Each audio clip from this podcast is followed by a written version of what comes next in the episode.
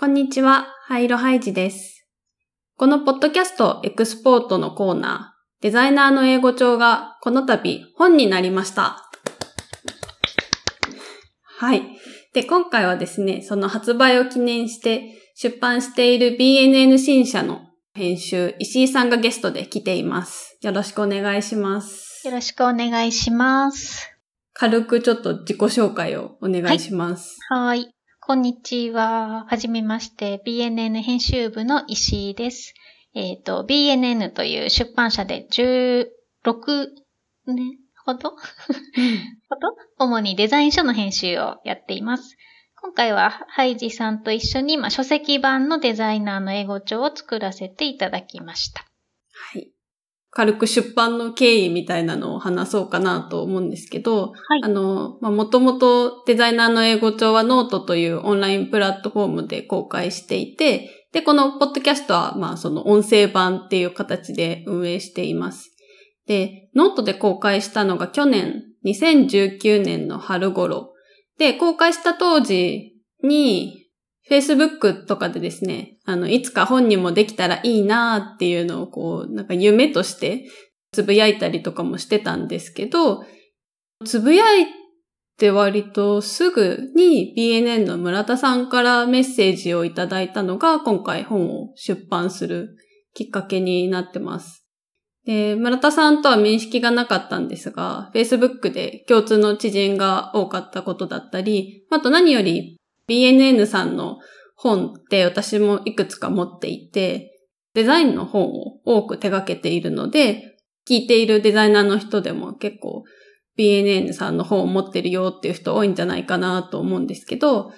このデザイナーの英語帳ってまあ、タイトルにもある通りターゲットがデザイナーなので、まあ、BNN さんだったら届けたい人に届けられるはずということで、ぜひやりたいというのでお話を進めました。で、ニッチ、って狭いんですよね。ターゲットが、ターゲットがニッチで狭いので。そうなんですよ。なんか多分世の中に英語の本って数多く存在してると思うんですけど、あのー、まあ、それって要は競合がとても多いというか、まあ、買う方からしても、どれを買ったらいいんだろうってきっと迷う人もいるんじゃないかなと思うんですけど、今、ニッチっておっしゃってましたけど、そうそう結構明確にこういう人に読んでほしいっていうのはあったので、デザインに興味がある人に直接届けられたらいいなっていうのは思ってました。そうですね。あの、これさっきも言ったんですけど、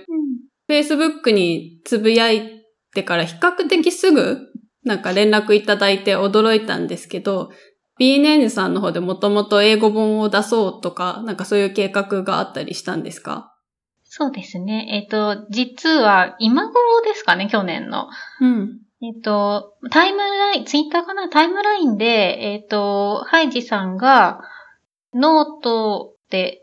デザイナーの英語帳を始めますってこう宣言されたのと同時にいくつか数単語の記事をアップされていたのをちょうど見ていて、で、多分そこをこうお声がけしたと記憶しています。うん、うん、でまあ、普通だったら半年くらいその連載の行方を見守る、見守るのかもしれないんですけど、まあ、その時すでに私の方で、えっと、クリエイターのための優しい英語っていう別の英語の本を制作していたので、えっと、まあ、流れで自分ならまあ企画を通せるかな、やれるかなってことを思ったんですよね。まあ、分野別で、えっと、クリエイティブな英語の本ってすごいニッチですけど、まあ、この2冊のターゲットと動機がまあ差別化できると思ったので、両方うちからせっかくなら出したいなと思いました。あと、まあうんもちろんその Facebook でハイジさんが書籍化が夢って漏らしてたのを何人かから教えてもらって、あ、それそもま。ポイントで、私 Facebook やってないのでちょっと直接じゃなかったんですけど、ま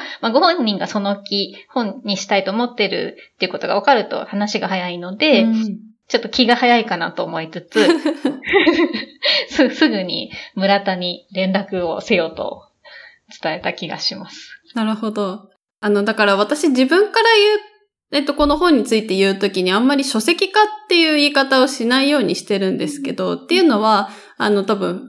ブログの書籍化っていうと、まあブログに、こう、ストックがあるというか、えっと、書かれたものを本にしますっていうことがまあきっと多いんじゃないかと思うんですけど、あのそう、この本のお話いただいた時には全然ストックがなくて、実際なんか着手しだした時にも公開してたのって16単語とかそれくらいだったんですね。なのでほぼ書き下ろしをしていたので、あの、まあ、コンセプトとしては書籍化と言えるかもしれないんですけど、あの、そうですね。なんていうのかな。普通の書籍化とはちょっと違うかもしれない。ですね。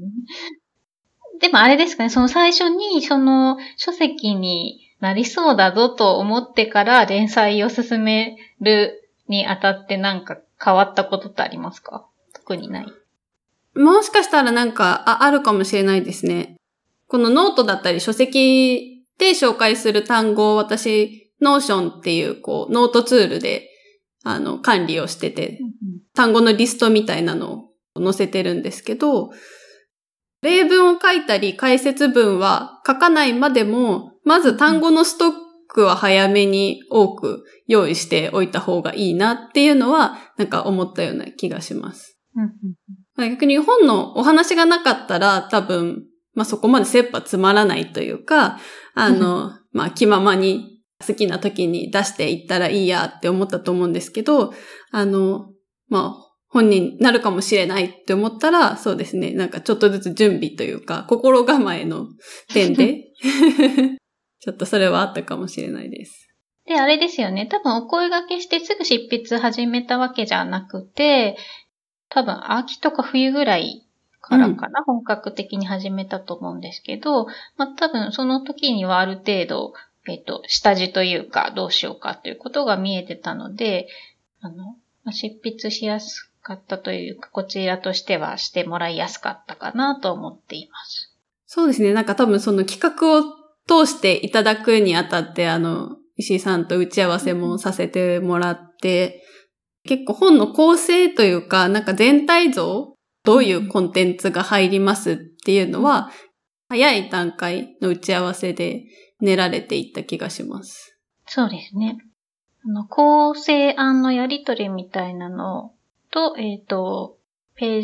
ジをどういうフォーマットにするかみたいなのもデザイナーさんに依頼する前に、えっ、ー、と、割と二人の間で考えていたので、そういう意味では構成を詰めやすかったかもしれないですね。まあ、ハイディさんもデザイナーさんなので、うん、そういう意味では、なんかどういう本にしたいっていうイメージは結構共有しやすかったかなと思います。他の作家さんがどういうふうにこう、執筆してるのかっていうのがわからないんですけど、そっか、でも、本の構成っていうイメージでみんなが執筆しているわけではないのか。そうですね。やっぱり、あの、書く方はその、まあ、構造化みたいなものはそんなに念頭に置いて書くっていう方結構少なくて、うん、えっ、と、なんかそのページに要素がこういうふうに収まるんじゃないかなっていうのを一緒に考えられるのはとても楽でした。確かに、あの、結構初期の方に石井さんからイラストレーターのサイズはこれくらいでっていうテンプレートみたいなのを送っていただいて、本文はこれくらいの分量で例文いくつくらい入りそうみたいなのを結構石井さんと私で最初の方にそういえばやってましたよね。ね文字数とかもある程度見えたので、そういう意味では、多分、あの、普通って多分 C、一旦書いてからデザインのフォーマットどうしようかって考えると思うんですけど、うん、まあ、今回その単語ごとを、えっ、ー、と、単ページにしたいなという希望もあったので、そういう意味では、フォーマット化はこちらで考えやすかったですよね。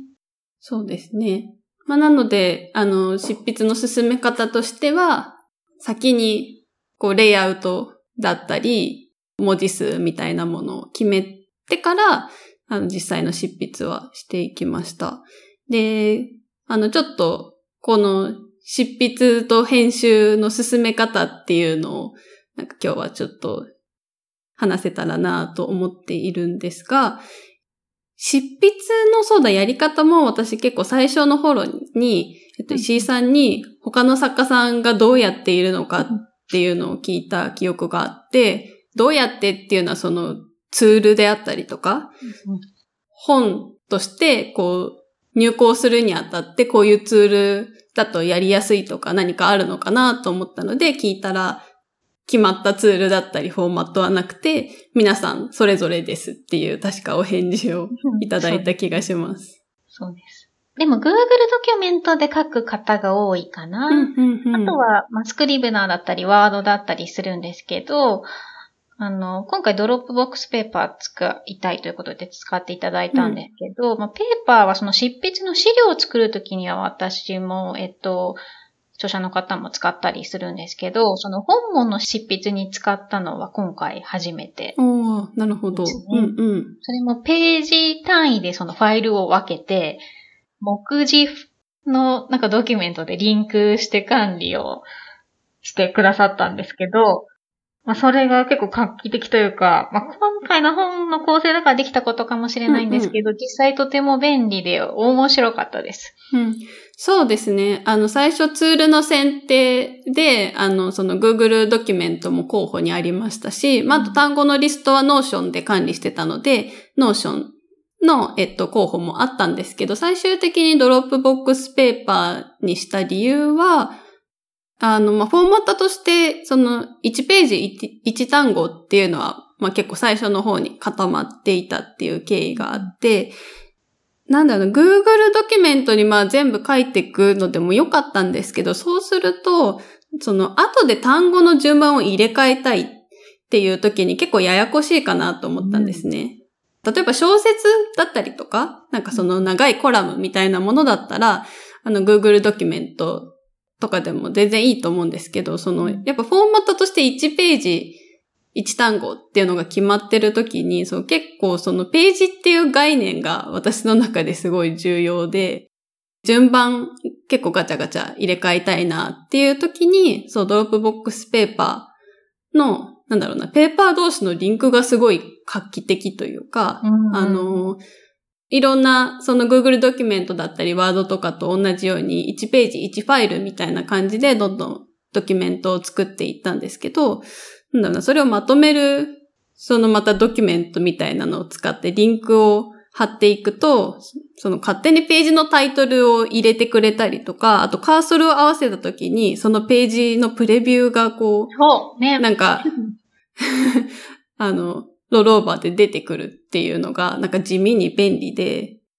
だからそうで、目次ページをね、用意して、なんか本当にそこで全リストを管理してました。あとはテンプレート機能があったので、そのメインの単語のページとかは私、テンプレートを使って、ここに解説文来ます、ここに例文来ます、みたいな、結構フォーマットを作って執筆してました。なんかあのもう目次ページが好きすぎて、あれを常に探してるっていうか、ああれが常に手元にないと不安みたいな感じ。あの目次ページがなんか万万能というかいろんなものが詰まってましたよね。そうですね。私もブックマークをその目次ページ、ブックマークしていて、うん結構ね、いろんな関連ドキュメントも全部あそこに入れてましたよね。うん、なんだろう、台割りとか？あった。そのスプレッドシートみたいなものもそこに置いておいたりとか、スケジュール表みたいなものとか、なんかすべてがあそこにありましたよね。あと、後半の方になると、あの、なんだろう、結構その修正というか構成のタイミングとかで、これはネイティブチェック回しましたとか、これ修正反映済みですみたいなのを、そのリストに絵文字でステータスを表示してって、ね、なんか石井さんと私で同時並行でいろいろこう編集するときとかには、それでお互いなんか様子見てましたよね。そうそう。あれは良かったですかね。で、なんかその、いつもその、迷うのが、あの、そういう Google ドキュメントだったり、 Dropbox Paper だったりですると、その、なんですかね、いつまでもそのネイティブで編集したいというか、しがちになるんですよね。なので、なんか、いつもそのデザイナーさんには、だいたい、えっ、と、流し込み用の整形した原稿を別途渡す、えっ、と、形をとっているので、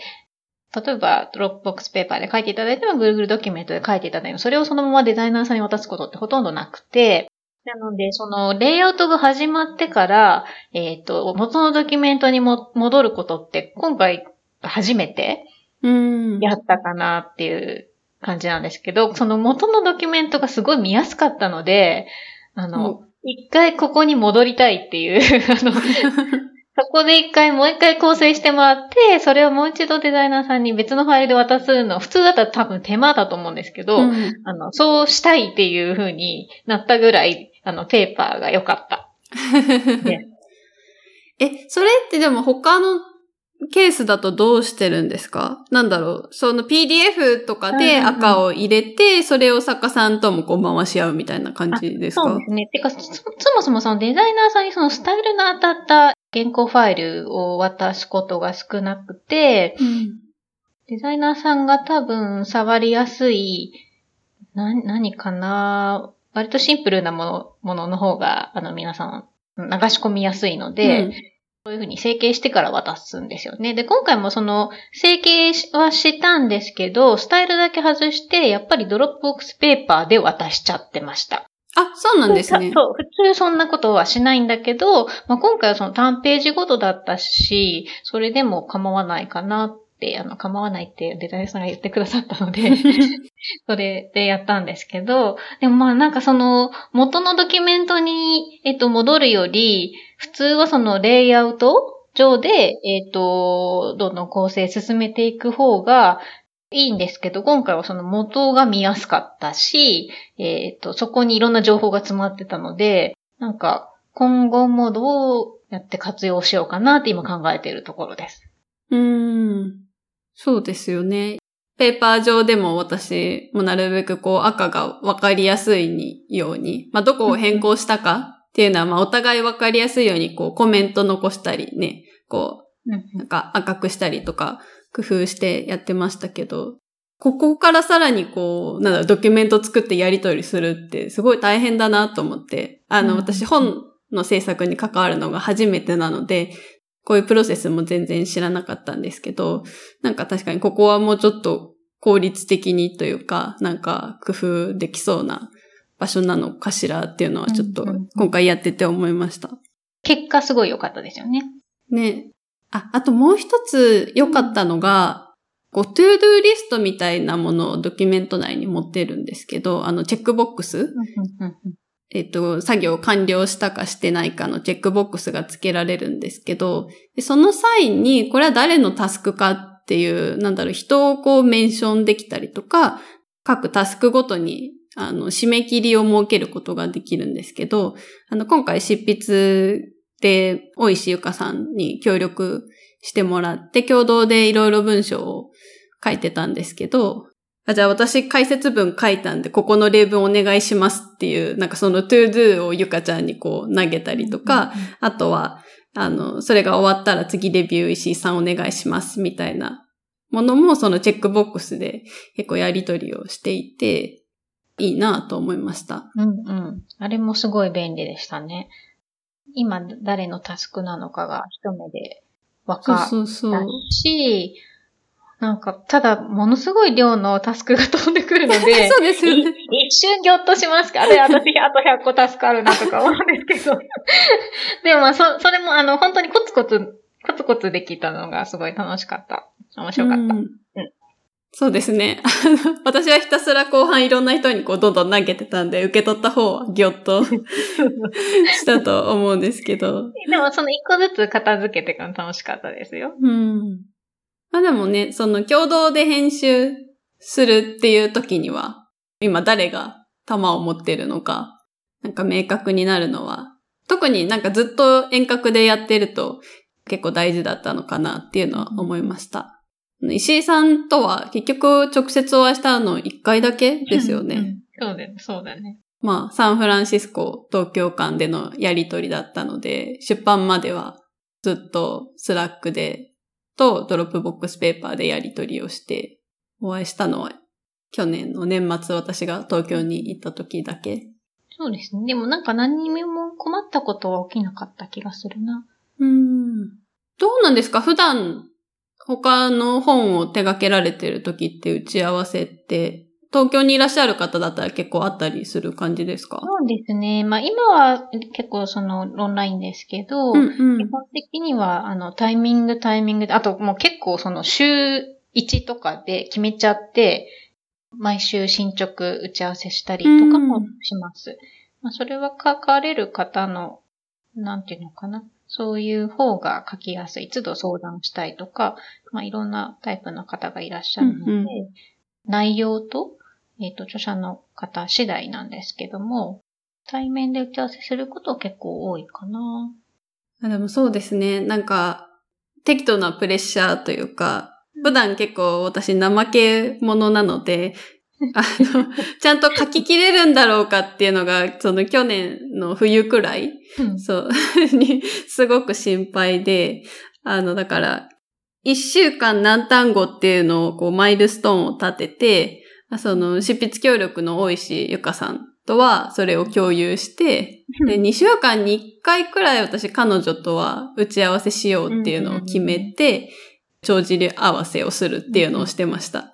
そう、やっぱりそういうの大事ですよね。そう。この2週間ちょっとあんまり進んでなかったから2人で会ってここで全部やりきろうみたいな こととかをやってました。あります、あります。じゃあ、あれだね、私の代わりに皆さんが お尻を叩いていただいた。あ、そうですね。あの、はい。あと、私の夫もレビューだったり、あの、編集協力をしてくれたんですけど、そうですね。メインの執筆が終わった後も、私の方ではコラムだったりとか、特定のシーンで使える例文集みたいな、えっと、こう、サブのコンテンツもあったんですけど、そこに入ってからはかなり夫の力によって コラム書き切らないとやばいみたいな。いやー、よかったです、本当に。ね、近くにいないからちょっと石井さんからはね、難しい。そうそうまあそんな感じで執筆をしまして、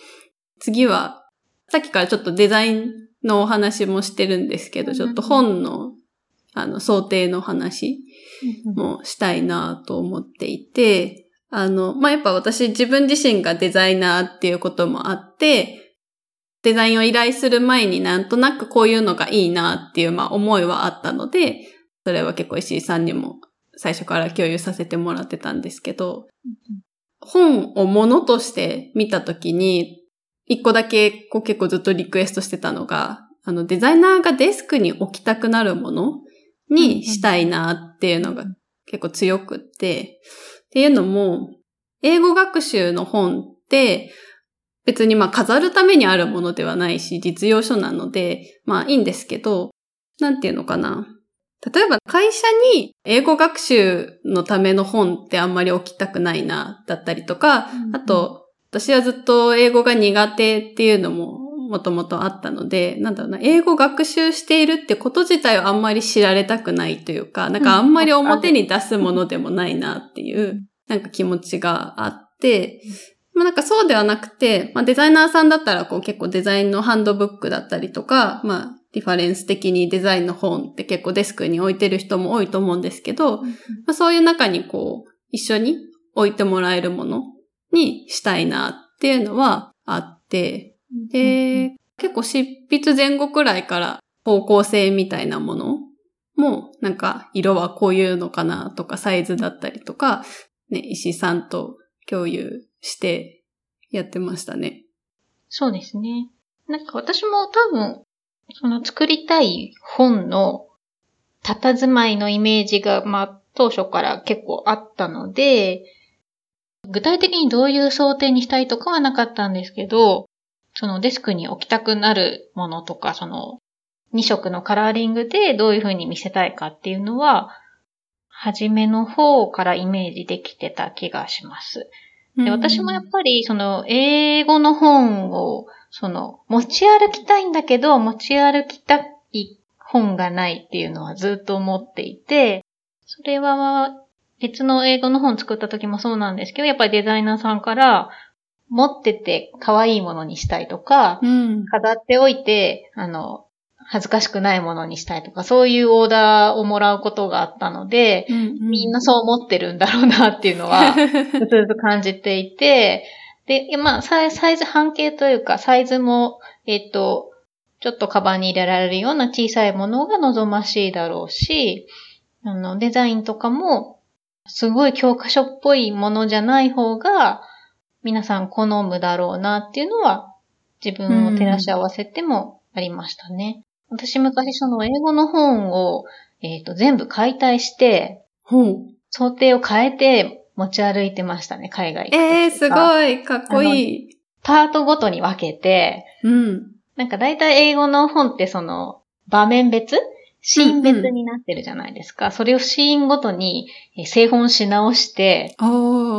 ちょっとう薄いハンドブックみたいなのして、ちょっと可愛い カバーをつけて、それぐらい、まあ、持ってるのが知りたくないとかじゃないんだけど、いかにも読んでますうんうん。とか、この飛行機の機内の中でとか、わーって広げるのがちょっと恥ずかしいって気持ちがやっぱりあったので、なんかそういうことをしていた記憶もあって、まあ、英語の本、かっこいいものにしたいなとは思ってました。うんうん。いいですね。シーンごとに別の本にして持ち歩くっていうのは、うんう特に旅行とかだと、ね、例えばレストランで使えるフレーズ集みたいなのがあった時に、なんかレストラン行く時にそれ以外の飛行機での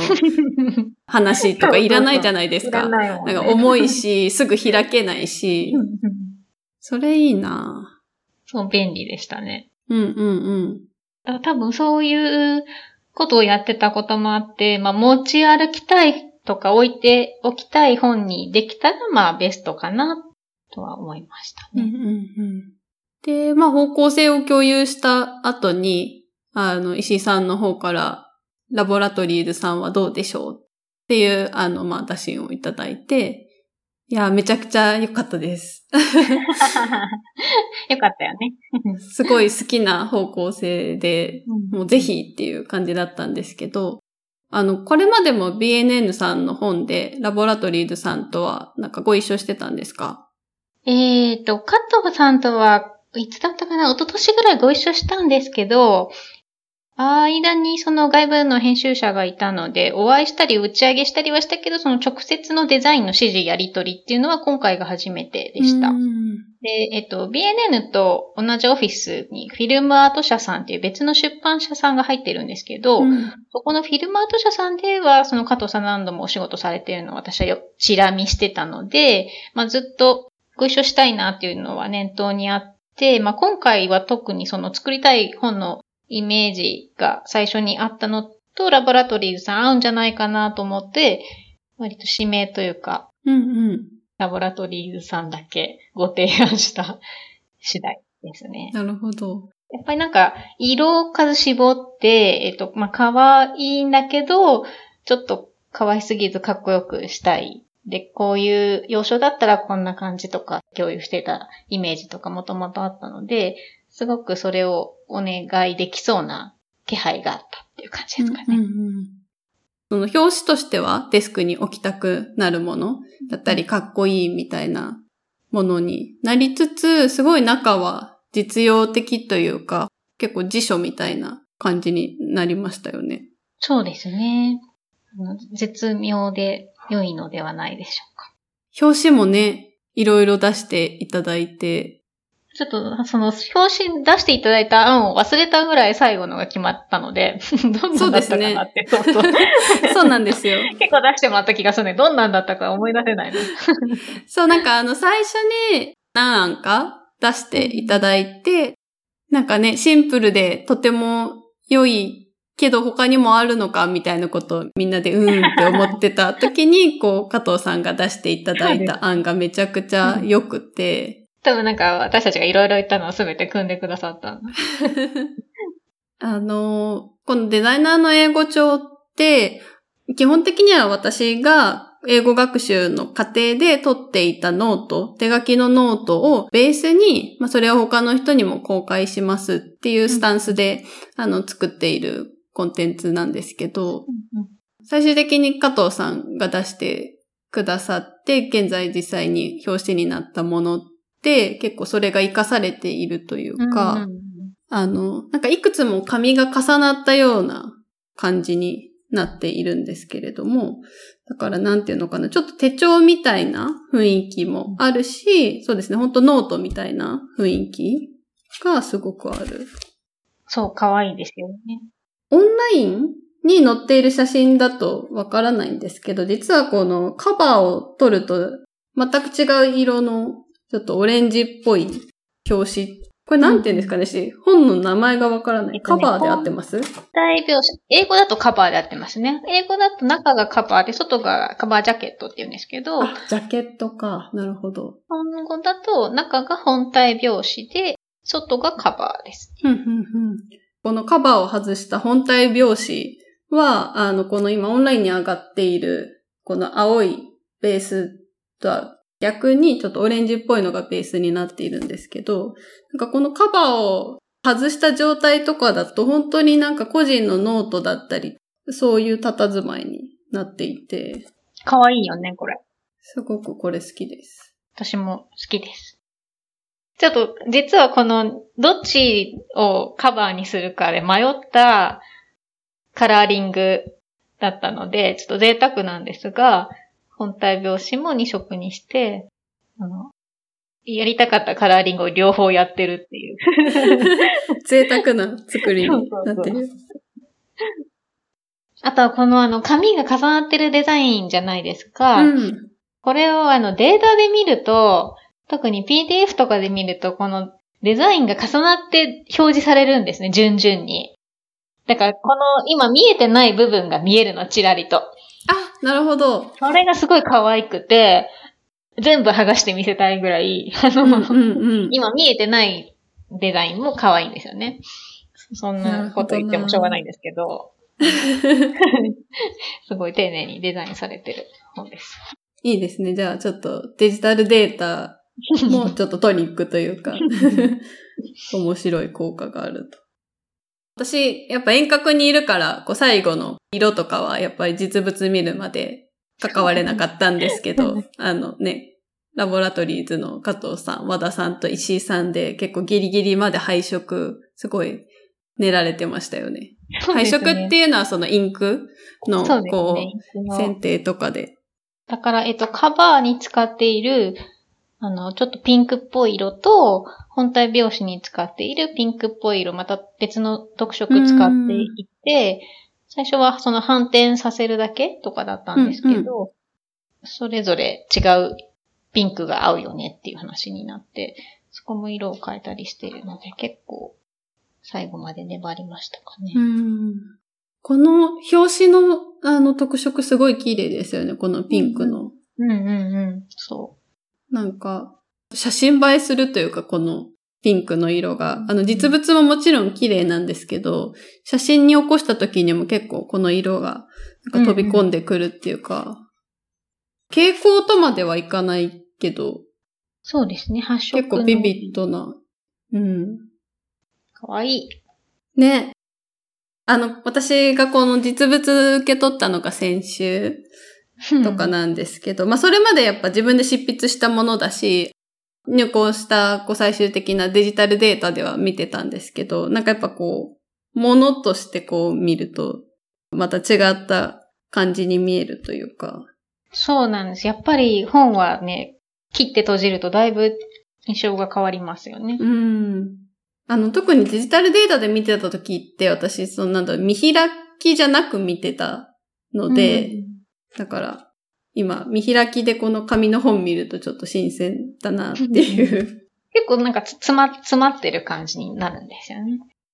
なんか結構告知してから反響を多くいただいて、たくん。さんリプライだったり RT もしていただいたんですけど、あのツイッターで告知した時に結構多かったのは、電子書籍もいいけど紙の本も悩むみたいな、どっちにしようっていう声を多くいただきました。そうですね。紙はでもやっぱりこの、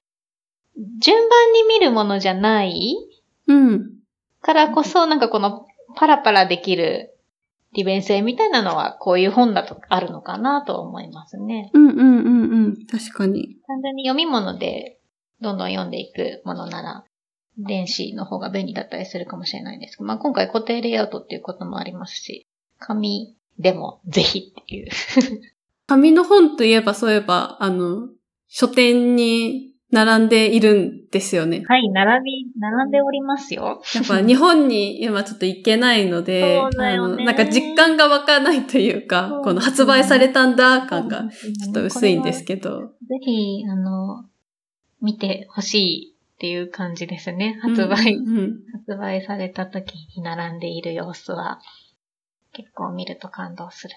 うん置かれている棚ってどういうところに置かれているのが多いんですかね、ので。こちらの方針としてはデザイン書棚です。うんうん。が、えっ、と、もちろんその語学の棚にあったり、もしかしたらその UI、UX の棚にあったりすることもあると思いますし、まあそれも間違っているわけではないですね。ちょっと見つからなかったら、あの、店員さんに聞いていただけると、とても良いです。うんうんうん。これどこの棚にあるんだろうっていうのが、ちょっと迷いそうですよね。多分、書店の方も迷うんじゃないかと思うんですけど。そうですよね。一応、あの、営業方針としてはデザイン書棚に置いてあるといいなと思っております。なるほど。あ、でもなんか、そういうのって珍しそうですね。語学の本で、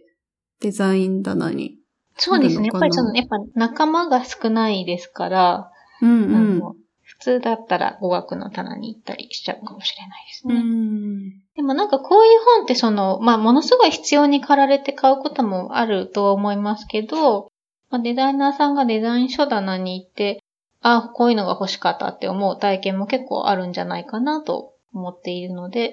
ぱりその読者の方が行く棚がいいかなとは思います。なんかいいですね。そういう形で出会ってもらえるのも。うんうん。なんか結構つぶやきとかを見ていると、多分デザイナーさんに多いんじゃないかなと思うのは、なんとなくどこかで英語をやらなきゃ、みたいなこう気持ちはあるけど、なんかどこから始めたらいいのかわからないとか、気持ちだけあるけど、なんかできてないとか、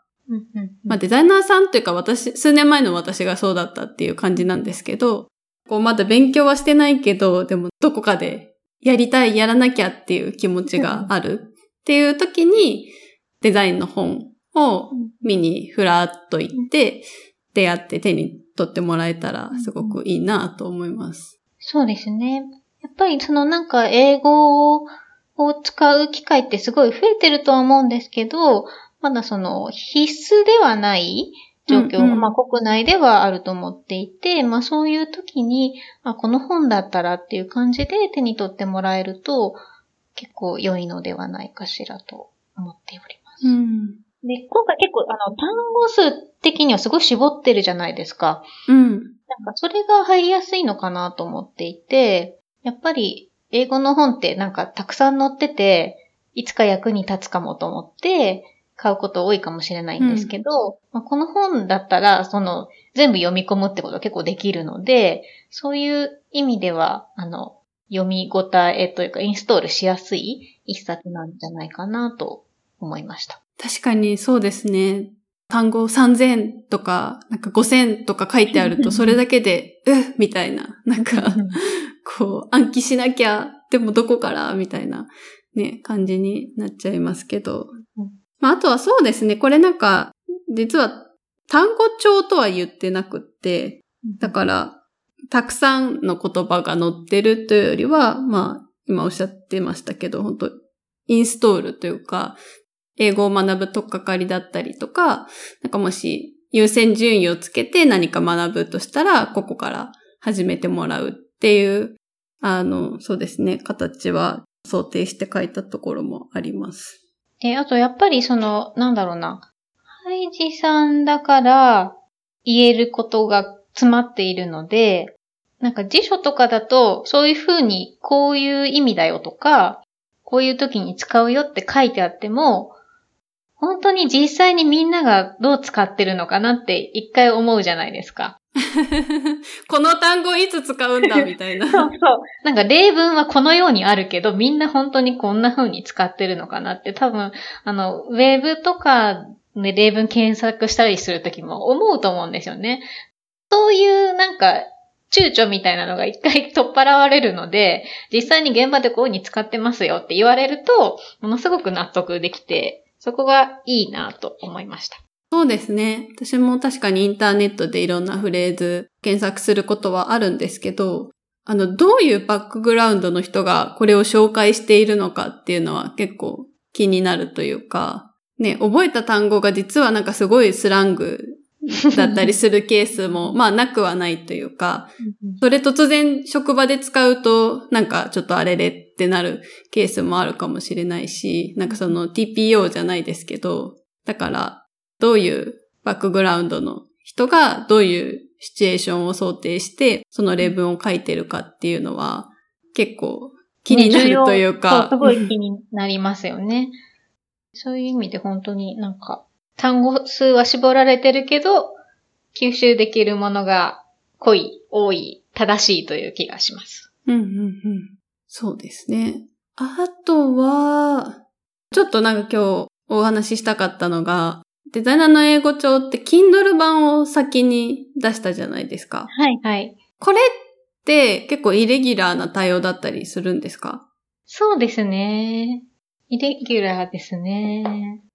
えっ、ー、と、今回状況的なこともあって、1ヶ月以上かな、えっ、ー、と、実際に都内の書店さんが閉まってたりとか、営業されてなかったりとかする期間もあったりしたので、うん、えっ、ー、と、発売は5月だっけにできたとは思うんですけど、うん、Kindle 版を先に出して、紙はちょっと一旦置いたんですよね。で、6月に出したんですけど、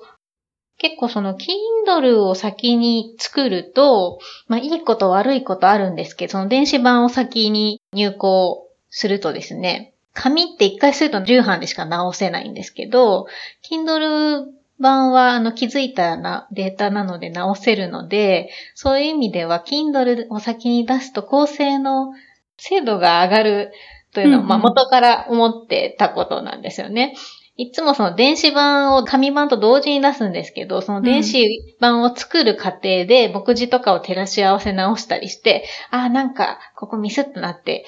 最初に気づかなきゃいけないんですけど、気づかなくって見逃してしまってたものがその電子版を作るときに見つかるっていうことがたびたびあったので、うん、まあ、電子を先に出すことで、もう一回紙する前に見直せるとか、そういう実感が持ってたのはすごい良かったかなとは思います。そっか、電子版だとこれは一応、なんだろう、発売した後もアップデートすることができる。できる。はい。うんうんうん、ただや、あのねこ、こんな話面白いかちょっとわかんないんですけど、えっ、ー、と、電子用のデータと紙用のデータが分かれてしまったので、意味わかります、うん、電子版の一回入稿して、で、紙版はその、一回印刷してその色見なきゃいけないので、はいはい、本文の色の微調整、今この、えっ、ー、と、本文にちょっと薄いピンクの地色がついてたりするんですけど、うん、その微調整を紙版ではやったんですけど、電子版ではそのデータ通り元のデータの見た目が良かったので、直さなかったんですね、色を調整しなかったので、その印刷の発色で微調整した、えっ、ー、と、紙版の入稿データと、えっ、ー、と、元々の電子版のデータ、こ2種類できてしまいまして。なるほど。マスターが2つ。そうそう、これがちょっと編集者的にはどうだったのかなっていうのを考えておりますね。なるほど。じゃあ今後も何かこう修正、修正というか、アップデートというか何かするときに、どっちもやらないと。また両方直さなきゃいけないので これが若干、あの、美しくないですよね。データとしては。うん、そこかなちょっと気になったのは。うんうんうん、でもまあ面白い試みだったとは思います。そうですね。結構今回その、えっ、ー、と、電子版を買ってくださった方も多くて、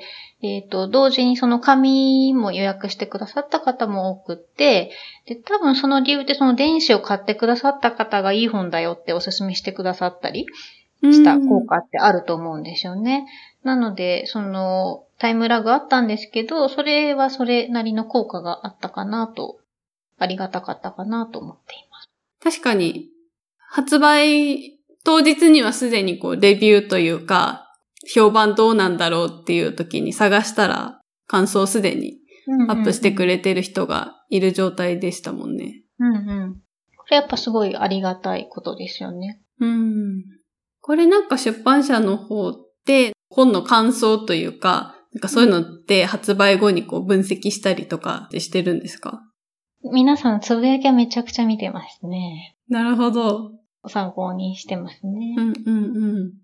と、やっぱりその、どういう方が買ってくださるのかなとか、興味を持ってくださるのかなっていうのが、一番気になるところで、えっ、と、まあ、どういうお仕事されてるとか、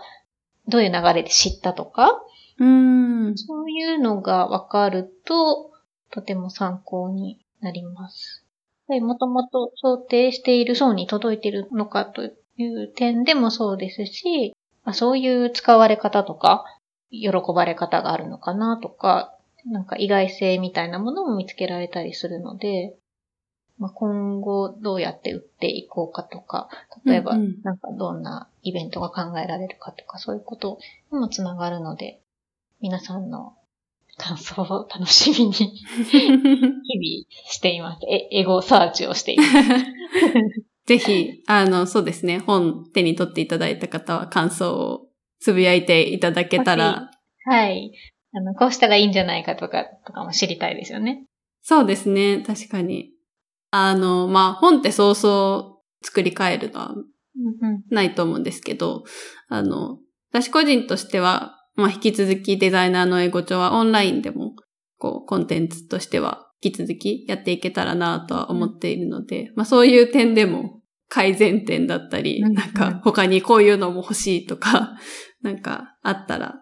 ちょっと嬉しいです。そうですね。そういう、なんか広がりが持てるコンテンツなので、良いですね。まあ本には本のなんか良さはあると思うんですけど、いろんな展開が考えられるかなと思います。そうですね。あの、ぜひ、もし、つぶやいていただける方は、ハッシュタグ、デザイナーの英語帳をつけて、コメントいただけると嬉しいです。あと、なんか想定してなかったそうだ、使われ方でいくとですね、うん。結構、あの、英語を学んでる日本語話者の人だけではなくて、日本語を学んでいる人にも買ってもらっています。結構私の周りの友人であったりとか、まああとはこちらのデザインカンファレンスで知り合った人とかで、結構日本語を勉強しているデザイナーの人とかうん。うん、うん、うん。いるんですけど、そういう人から買いましたっていうコメントを私の方では実はもらっていてですね。まあ元々の友人もいれば、あの全然これまで関わりがなかった人からもあのコメントをいただいたりとかして、うん、ので、あの、そこはあんまり作るときに想定はしてなかったんですけど、あ、でもそっか逆もあるよな、というのは、ちょっと発売してからの気づきです。そうですね。これは確かにあるかもしれない。やっぱり、あの、もう一つ先に作っていた私のクリエイターのための優しい英語っていう、それはメールでやり取りしなくちゃいけなくなった人がこう完璧的に使うような本なんですけど、そん、れも台湾に、えっと、版権が売れたりしていて、やっぱりそれは日本語も勉強してるし、英語も使うし、台湾では台湾の需要がある っていうあの理由だったと思うので、そういう意味ではいろんな角度からあるのかなと思いますうね。ん。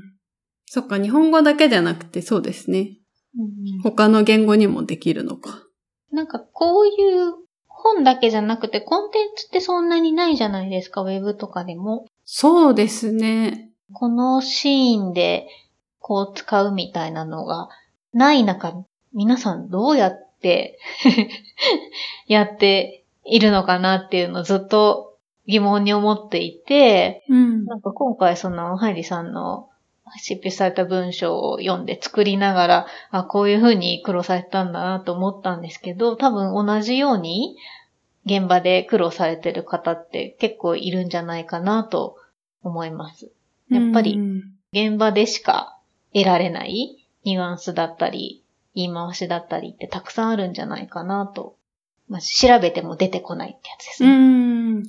確かにそうですね。あの、私も学び方としては、英語で書かれたデザインの本だったり、記事を読んで、うんあの、デザインに関連する語彙を得ていったんですけど、ただ、なんかその日常、日常っていうかそのデザイナー同士のその会話ですよね。うんその会話と、その本での文章ってまた違うじゃないですか、言うことが。日本語でもそうだと思うんですけど、その解説をしている説明文と日常のやりとりって、なんか当然ながら違うじゃないですか。交互というか、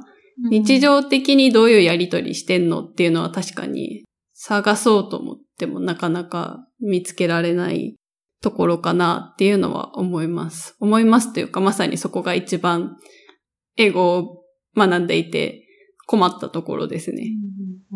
動画だったらあるのかな？ああ、なるほど。うん、やっぱ会会話とかだとそうですね。音声だったり動画とかの方があるのかもしれないです。でもやっぱりそれでもなんかデザイナー同士の会話みたいなのってやっぱりちょっとニッチで、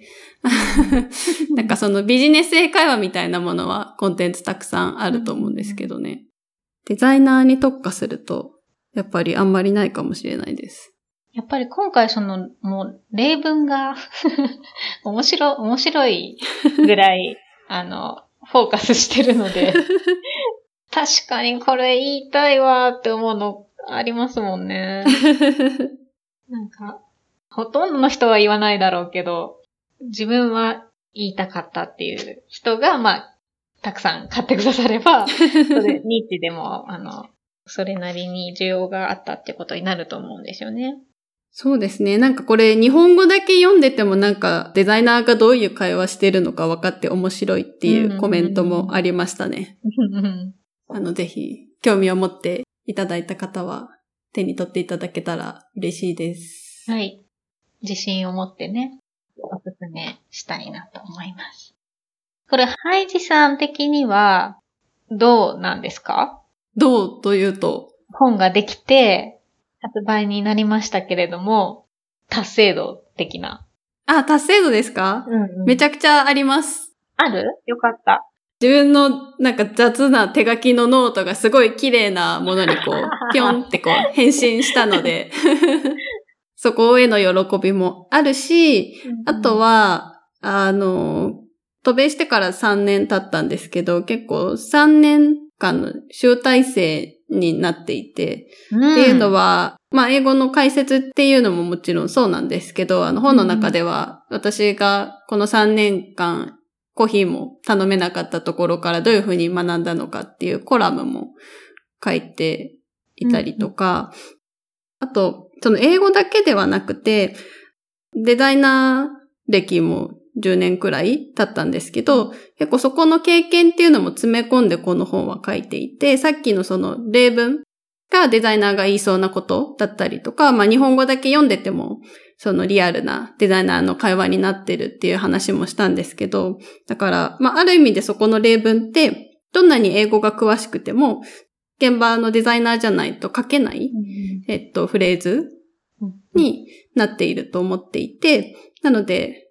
あの、そうですね。その、英語っていう面と、私のデザイナーとしての人生っていうのを、こう、すべて詰め込んだ 形になっています。はい、素晴らしい。もう達成感がすごいのと、まあ、あと、そうですね、執筆、執筆終えた後もまだなんだろうな。なんかどっかミスなかったかなとか、うん、あの、やっぱ発売まで結構不安だったんですけど、まあなんかようやくこう手離れした？うんうんうん。なんかそういう感じがあります。私としてはこのコラムが大おすすめですね。そうですね。なんかあんまり売りとしては書いてないんですけど。はい。あの、すごい長いテキストではないんですけど、4分割ぐらいして、あの、ハイジさんの成長が終えるんですけど、泣けるというか、わかるとか、頑張ったねって感じがね、すごい、皆さん自分事として読めるんじゃないかなと思います。ありがとうございます。コラムってまあ自分のことを書いてるから、なんかあんまり私からちょっとプッシュしづらくて、そう。そうですね。こう、第三者の方からレコメンドしてもらえるとすごい嬉しいです。そう、本当に、本当におすすめだし、あと、あとなんかその、結構ポイントとなる現地でのあのやりとりだったり、うん、インタビューの話だったりとかがちょこちょこ出てくるんですけど、そういう意味で役にも立ちつつ成長が終えるっていうのはとてもいいコラム書き下ろしてもらったなと思います。よかった。あ、あと一つ聞きたかったことなんですけど、なんか、この本をその、まあ、企画通すときもそうだったんですけど、結構聞かれるのが、レベル感うーん。結構聞かれるんですよね。で、私はやっぱりどんなレベルの人、これから始めようって人でも、えっ、と、結構英語自体の勉強は何度もやってきたという人でも、このカテゴリーというかデザインというジャンルにおいて、英語を使いたいと思う人であれば、どんなレベルでもおすすめできますって言ってきたんですけど、うんそれで合ってますか？合っていると思います。そうですね。そこを私もなんか、レベル分けって難しいなと思ってて、うんうんうんまず選んでる単語としては、本当に全然難しいものではなくて、まあその難しいっていうのが難しいんですけど、なんていうのかな。あの、まあそれこそその単語帳とかにも、まあ収録されているようなもの。まあ、本当に簡単なものだと、例えばチェンジとかエディットみたいなものも入れてるんですけど、だからそれって、まあそんなに普段英語を話さない方でも聞いたことがあるような単語を入れているので、その選んでいる単語自体は全然難しいものではないです。で、あの、まあ、英語の例えば英文法みたいなものはこの本では扱ってないんですね。なので、その、中学校で学ぶような英文法をおさらいしてもらった上で読んでもらった方がもしかしたら飲み込めるかもしれないです。うんうん私自身が英語を中学、高校、大学と全然やってこなかった人間なので、そういう意味では本当にそうですね。あまり敷居が高くないっていうのは心がけました。これって英語が喋れるようになる本ではないのだけれど、そういう基礎をつけてから絶対読んでくださいという本ではないところが、まあ、いわゆるどんなレベルの人でも、うん。あの、自分に必要なポイントとして利用できるのかなとは思いました。なので、多分皆さんそれぞれに合った英語の学習法あると思うんですけど、まあ、それに一冊加えていただけると、デザインの現場でより活躍できるようになるんじゃないかなっていう感じですかね。そうですね。ありがとうございます。学習する過程で疑問に思ったことだったりとか、まあ、今日の会話でもあったけれども、え、この単語ってデザイナーだったらどう使うのとか、多分疑問に思うことがあると思うんですね。勉強する過程で。なので、次に何をしたらいいのかわからないっていう時に、あの、見てもらえると一番効果的なんじゃないかなと思っています。はい。では、ちょっとそろそろ締めですかね。これ、あの、買いたいって思った人はどこにアクセスしてもらうのが一番いいですかね。まあ、まずは Amazon で紙の本、Kindle ともに両方購入していただけます。あとは全国の書店で手に入る。はい、そうですね。実際、店頭になくても、どこでも注文は可能です。じゃあ、デザイナーの英語帳をくださいというふうにはい。店員さんに伝えたら手に入れることができると。はい。今はちょうど発売したところなので、えっ、と、例えば新刊台だったりとか、えっ、と、話題書みたいなところに置いてあることがあるかもしれないんですけれども、元々の居場所みたいなところは、まあ、デザイン書棚にいることが多いんじゃないかな。あとはその語学の棚に飛ばされてることも結構あるかな。あと、あの、あれですよ、あの、エンジニア向けの英語の本って結構出てるんですよね、日本でも。うんでそういう本はやっぱりコンピューターショーの棚にあったりするので、そういうのの仲間として、えっ、と、並んでる可能性も素敵でない。なるほど。すべて間違ってはいないので良いと思うんですけれども、あの、棚で見つからなかったら探しつつ聞いていただけるととてもありがたいです。はい。では、今回スペシャルゲストの BNN 新社の石井さんでした。ありがとうございました。お邪魔しました。はーい。じゃあ、こんな感じで終わりたいと思います。はい。デザイナーの英語帳よろしくお願いします。よろしくお願いします。絶賛発売中です。